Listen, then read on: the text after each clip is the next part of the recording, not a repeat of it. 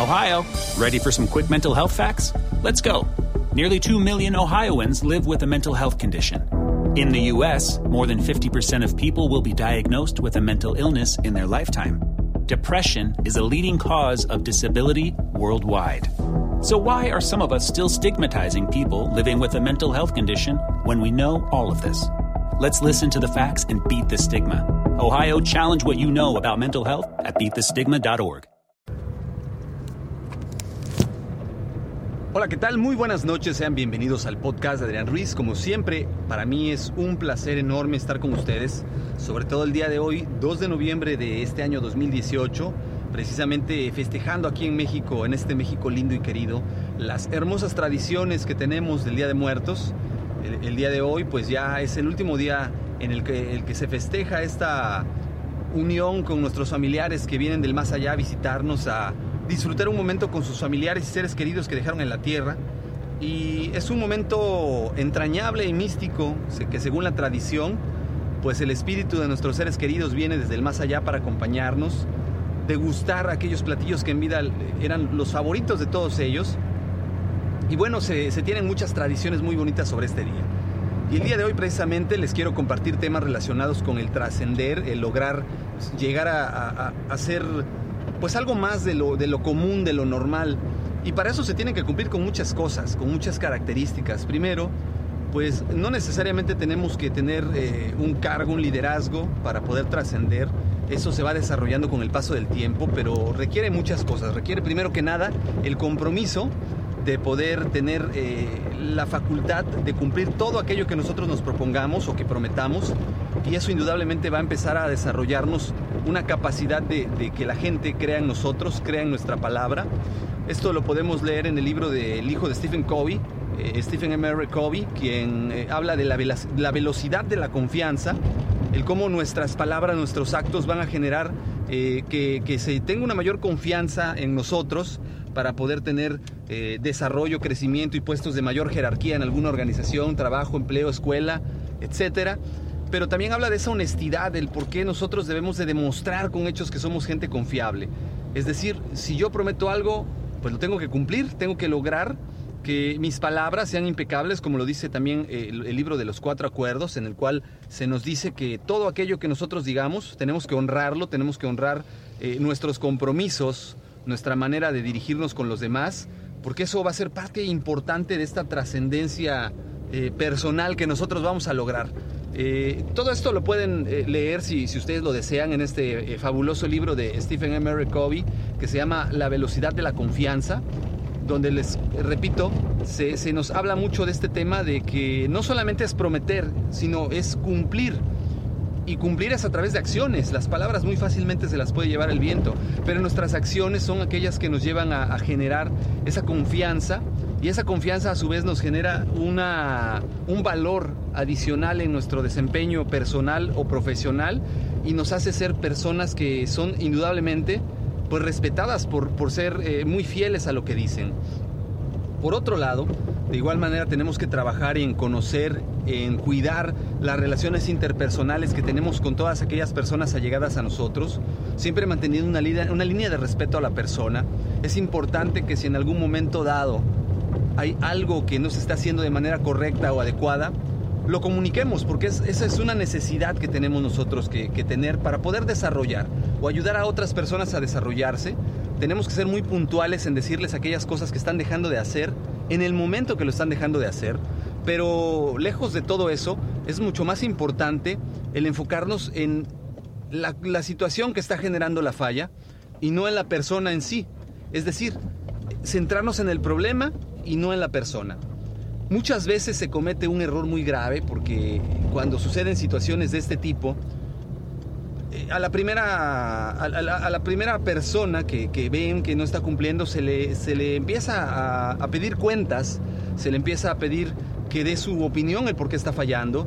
Y a veces eh, los ataques no son contra la situación que se dejó de hacer, sino contra la persona, asumiendo que es la persona la que no quiere hacer las cosas, asumiendo que es la persona la que está cometiendo el error o la que no es apta para un puesto, cuando lo ideal siempre va a ser dirigirnos al problema, es decir, cuál es la causa del por cual no se está cumpliendo. Ciertamente la persona es quien ejecuta, pero lo sano para poder tener esta relación de desarrollo y de poder ayudar a otros a ser mejores es siempre dirigirnos hacia la situación que está ocasionándonos un conflicto o un problema para poderlo solucionar. Eso es muy importante, pero también es muy importante esa retroalimentación inmediata. No podemos dejarla para después. Lejos de ayudar a la persona, pues es algo que, va a dañar eh, a la persona porque no le estamos ayudando a detectar sus áreas de oportunidad al momento y al hacerlo después pierde la efectividad porque ya no tiene ese mismo poder de alcance y, tampoco tenemos la posibilidad de enseñarle en ese momento a corregirlo y por eso, repito, es muy muy importante inmediatamente que detectamos algo que no es correcto, un área de oportunidad, un problema, jalarnos en, en lo particular a aquella persona que está fallando, que está incumpliendo y pues precisamente hacerle la observación en privado. Esto también es muy importante porque forma eh, algo, forma, es parte de, muy importante de este proceso de entrenamiento y capacitación de los demás y, y se refiere mucho a felicitar en público, pero siempre, siempre llamar la atención o hacer las observaciones pertinentes en lo particular, es decir, en privado. Yo puedo felicitar un excelente comportamiento de alguna persona, que esté haciendo algo entrañable, algo memorable, dando un servicio adicional o haciendo algo que aunque yo no se lo haya pedido lo está cumpliendo, lo importante es reconocerlo en público porque estoy fomentando este sentimiento de participación no solamente en la persona que lo está haciendo, también lo estoy fomentando en aquellos otros que lo escuchan y ven el reconocimiento y, también pueden buscar ese reconocimiento. Los seres humanos somos personas acostumbradas a tener eh, por sentimientos aquel reconocimiento, buscamos sentirnos aceptados, buscamos sentir la empatía de los demás. Y cuando alguien nos reconoce en público que estamos haciendo algo bien, genera un sentimiento de satisfacción y como seres humanos buscamos repetir este sentimiento de satisfacción y evidentemente esta persona se va a acostumbrar a estos buenos eh, comentarios, a estas recomendaciones o a esta felicitación y va a buscar hacer acciones que siempre sean reconocidas porque lo va a llenar, eh, le va a dar la satisfacción personal y lo va a llenar de manera profesional o de manera sentimental, lo cual pues es lo que queremos generar y que las personas que lo ven también digan, ok, si él puede hacerlo, yo también puedo hacerlo, yo también quiero que me reconozcan. Por otro lado, el llamar la atención a una persona en público puede tener el efecto completamente contrario, es decir, lejos de lograr el compromiso y el incentivo de que la persona se sienta bien, puede generar la vergüenza pública y el sentimiento de rechazo hacia la persona que le está haciendo la observación, porque lo que esta persona eh, percibe es que se le está evidenciando, que se le está humillando frente a los demás. Y, y como seres humanos también tenemos un sistema de autodefensa ante estas situaciones que pues nos, nos pide ponernos a la defensiva. Lejos de escuchar la recomendación, buscamos no ser más humillados frente a, las demás personas y esto evita que sea efectiva aquella retroalimentación. Por eso es muy recomendable que cuando suceden este tipo de comportamientos en los cuales queremos corregir algo, eh, de manera particular llamemos a la persona, eh, nos sentemos, nos eh, pongamos cómodos en algún lugar donde podamos platicar, porque también tiene que haber una formalidad y una vez que, nos reunamos, pues no se puede empezar inmediatamente con los problemas, con la, situación errónea. Tenemos que empezar a hacer una introducción a esta, a esta llamada de atención, vamos a llamarle, donde primeramente vamos a preguntar a la persona cómo se encuentra, qué está haciendo, cómo se siente, qué avances lleva con su trabajo que está realizando en ese momento. Y una vez que, ya tengamos esta entrada suave, como yo le digo, es entonces cuando vamos a, empezar a preguntarle acerca del problema que se presentó y qué opina él o, ella relacionado con este problema y, qué acciones va a tomar para corregirlo. Nos tiene que decir su opinión, lo que piensa él o ella del problema, repito, siempre va a ser alineado a la situación que se presenta, nunca con la persona. Una vez que nos diga cuál va a ser la solución, su compromiso, pues tenemos que poner también una fecha de compromiso para que esto no se vuelva a repetir y pedir también la consecuencia que va a suceder en caso de volver a fallar. La consecuencia no la, no la voy a poner yo como líder, la debe de poner la persona, porque esto lo va a, alinear a los comportamientos que queremos buscar, que es tener eh, la capacidad de rendir cuentas tanto de las cosas buenas como de las cosas no buenas. Si nosotros acostumbramos a nuestra gente a asumir sus errores, a rendir cuentas de ellos y a comprometerse a cumplir, vamos a estar desarrollando gente de calidad y vamos a tener esa trascendencia que nosotros estamos buscando a través de este liderazgo que nosotros estamos eh, desarrollando con ellos. No es fácil para aquellas personas que no están acostumbradas a trabajarlo. Generalmente para aquellos que buscan el agrado de los demás es complicado acercarse y decirle a una persona que está fallando, pero la práctica constante de estas habilidades realmente ayudan bastante a incrementar el nivel de productividad, el nivel de liderazgo. Yo les decía hace rato, no se necesita ser un jefe inmediatamente un líder, lo puedes ir aprendiendo y, la mejor manera de hacerlo es practicarlo todos los días. Eh, practícalo, practícalo hasta que lo logres dominar y seguramente esto te va a ayudar a trascender de esa manera. Entonces ya vimos primero, pues, eh, que tus palabras sean impecables, diría el cuarto acuerdo del libro Los Cuatro Acuerdos del doctor Miguel Ángel Ruiz.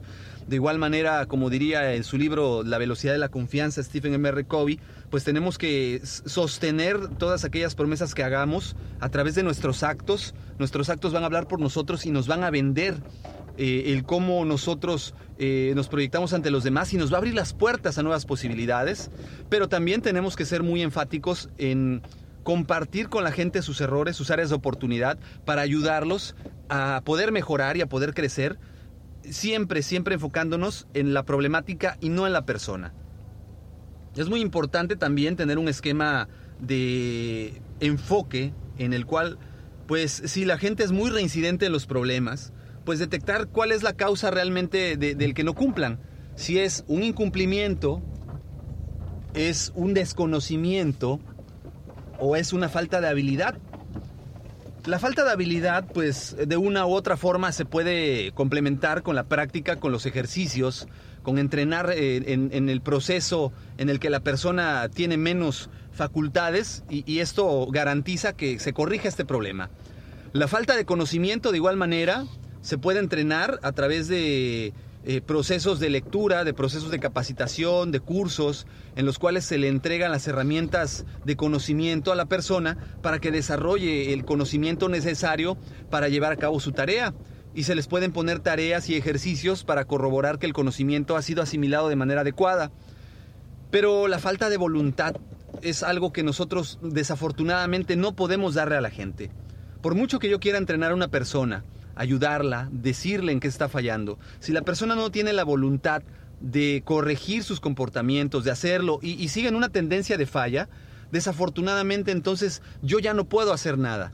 Yo no puedo seguir trabajando con alguien que no tiene el interés mínimo de él mismo, salvarse, de salir adelante. ¿Cómo puedo yo determinar cuándo ya es suficiente el entrenamiento dado? Pues tengo que tener una medida en la cual pueda yo ver el, el trabajo realizado, el tiempo invertido, pero tampoco puedo invertir un tiempo suficiente porque entonces estoy desatendiendo otras personas y estoy desatendiendo otras prioridades.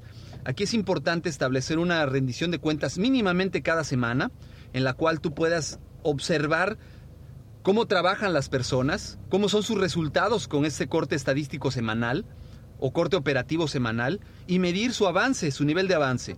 Si no hay el avance querido o necesitado, o hay un avance mínimo, o, ha habido un excelente avance, tú lo vas a hacer notar a través de una plática, a través de, de una sesión de mentoring, de una sesión de coaching, en la cual pues le vas a decir qué es lo que está pasando.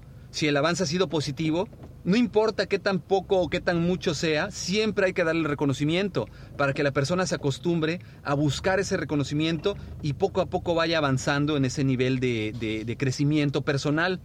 Sin embargo, si el avance es nulo o, de plano está estancado, sí tiene que haber una, una consecuencia y es donde empezamos con un proceso en el cual se establecen compromisos con la persona. De preferencia, al principio, pues es un compromiso verbal en el cual pues vamos a, a, poner toda la carne en el asador con este, con este colaborador de nosotros y le vamos a pedir que Él nos diga cuál va a ser su compromiso para lograr este resultado. Que nosotros estamos trabajando para ayudarle, pero depende de Él precisamente lograr el resultado. Para la siguiente semana en la cual nosotros eh, tengamos que revisar los avances, si el avance nuevamente es nulo, o no es mínimo, o es muy poco realmente, pues entonces viene un segundo compromiso, pero ya no es verbal. Este segundo compromiso tiene que, que quedar asentado por escrito eh, en donde esta persona, este colaborador, pues tiene que asentar que él no está cumpliendo con sus compromisos, con su responsabilidad, que él no está haciendo lo suficiente y que se le está dando el entrenamiento necesario para conseguirlo y cuál es la consecuencia que él pues está dispuesto a asumir debido al, incumplimiento de sus procesos disciplinarios, de, de sus actividades diarias. Y esto pues es con la finalidad de hacer conciencia en él que él no está tomando el camino correcto y que está eh, eh, yendo cada vez más hacia un camino que lo puede llevar al despido o a la recesión del contrato, el cual no está mal, porque a final de cuentas nosotros debemos de entender que aquella persona a la cual ya le invertimos tiempo para trabajar, ya hicimos todo lo posible y todo lo que está en nuestro alcance para entrenarlo, para darle las herramientas y no quiere avanzar, pues eh, esto no es personal, vuelvo a lo mismo, esto es la situación. Quizás la persona no fue seleccionada muy bien por el área de recursos humanos o por ti y es el momento de dar las gracias, de terminar la relación antes de que se deteriore más, tanto para la persona que está siendo entrenada como para la empresa o para ti como emprendedor, porque esta persona no te va a dar el resultado.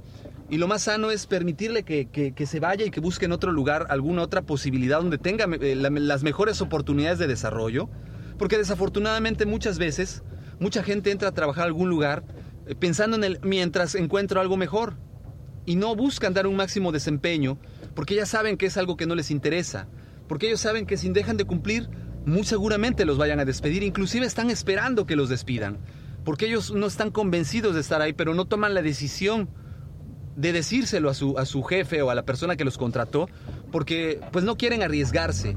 Y ante esta situación nosotros no podemos esperar más porque la tendencia es que el ambiente laboral, el clima laboral se empieza a deteriorar Porque aquellas personas que ven que si hay cumplimiento, que se esfuerzan, que hacen lo necesario para siempre cumplir con sus metas, eh, se pueden sentir eh, de cierta manera eh, desatendidos al ver que una persona que no cumple, pues no está pasando absolutamente nada. Y esto genera el comportamiento del incumplimiento de parte de los que sí están trabajando porque ven que no está pasando nada por no cumplir y dejan de esforzarse. Entonces es muy importante aquí tener que tomar una decisión. Pero antes de tomar esa decisión, dentro de este proceso disciplinario viene un tercer compromiso, que también tiene que ser un compromiso por escrito, que es el compromiso final, donde se le pide a la persona que ya van dos veces que se platica con él, una de manera verbal, una por escrito, y en esta tercera ocasión se está nuevamente volviendo a incumplir con todo aquello que se le está pidiendo que haga y no quiere hacerlo debe de quedar asentado que él está consciente que si vuelve a fallar, las oportunidades se acabaron y tendrá que, pues aceptar la recesión del contrato eh, de acuerdo a que él es el que no está cumpliendo con los temas adecuados de su cumplimiento. Una vez que tú logras trabajar de esta manera con tu personal, pueden suceder dos cosas. La primera, que logres ayudar a crecer y rescatar a muchas personas que desafortunadamente no tienen el conocimiento o la habilidad y esto los obliga a mejorar, o descubrir quién de plano no puede seguir en tu organización y buscar de esta manera el que ellos puedan tener la oportunidad de desarrollarse mejor en algún otro lugar donde sí puedan ellos cumplir con las expectativas que se tiene de ellos o ellos puedan sentirse cómodos haciendo lo que les gusta. Al mismo tiempo tú vas a tener pues la oportunidad de adquirir eh, a una persona que tenga realmente el interés y las habilidades para cumplir con las metas y objetivos que tú planteaste desde que generaste tu contrato. Esto forma parte de un crecimiento y un desarrollo sumado a lo que ya vimos anteriormente y te ayuda a trascender como un líder, a trascender como persona, porque formas a gente de bien, formas a gente que, logra desarrollar su potencial al máximo. Y en el libro eh, llamado Motivación, de uno de los autores eh, muy, muy importantes de estos temas de desarrollo personal y profesional, que es Brian, Brian Tracy, dice que lo ideal siempre que contrates a una persona nueva es buscar darle una tarea alta donde él pueda desarrollar sus eh, mayores habilidades y su mayor potencial, es decir, que desde que tú contratas a una persona de inicio, es importante darle tareas eh, que, lo hagan estar ocupado, que no piense en distracciones y, estarle cargando tareas para que él se acostumbre al ritmo de trabajo que tú quieres. Hay muchas personas que piensan que esto no es lo correcto, que lo correcto no es atiborrar de tareas al colaborador nuevo. Sin embargo, está comprobado por diferentes estudios realizados que muchas veces el colaborador que se le da mayor responsabilidad se acostumbra a estas cargas de trabajo, se acostumbra a ser una persona a la cual se le piden compromisos y responsabilidades y se acostumbra a cumplir, logrando ser más productivo que aquellas personas a las que se les van dando responsabilidades de manera gradual. Esto está sustentado en varios estudios de las universidades más prestigiosas de Estados Unidos y de igual manera en el libro de motivación de Brian Tracy podemos darnos cuenta de la efectividad que tiene y sobre todo si lo pones en práctica en tu trabajo, en tu, empresa, en tu proyecto de emprendimiento, te vas a dar cuenta de lo efectivo que esto puede llegar a ser. Bueno, por el momento estos son algunos tips que les quería compartir. Espero que les hayan sido de utilidad para lograr esa trascendencia, ese crecimiento y desarrollo y que pues lo puedan poner en práctica. Me gustaría que me compartan qué opinan, si realmente les sirvió o no les sirvió todo esto. Eh, si, ustedes piensan que hay algunas otras técnicas que no se hayan mencionado en este, en este podcast que nos puedan servir a todos los que la escuchamos, inclusive a mí, yo se los voy a agradecer. Como siempre, ya saben los medios de contacto. El correo electrónico es adrianrogelioruiz.com. En Twitter me encuentran como Adrián Rogelio Ru. En eh, YouTube, el canal de Master Ruiz, donde se suben todos los audios para que les puedan dar like. Por favor, compártanlo, denle like. Eh, esto ayuda bastante a generar mayor contenido de calidad. El apoyo que ustedes dan, pues realmente me ayuda a poder mantener estos canales de comunicación. Yo se los agradezco mucho. Y como siempre, pues me despido agradeciéndoles eh, el que me hayan permitido estar con ustedes en este espacio. Nos seguimos escuchando. Mi nombre es Adrián Ruiz. Que tengan excelente noche. Hasta luego. Ohio, ready for some quick mental health facts? Let's go. Nearly 2 million Ohioans live with a mental health condition. In the U.S., more than 50% of people will be diagnosed with a mental illness in their lifetime. Depression is a leading cause of disability worldwide. So, why are some of us still stigmatizing people living with a mental health condition when we know all of this? Let's listen to the facts and beat the stigma. Ohio, challenge what you know about mental health at beatthestigma.org.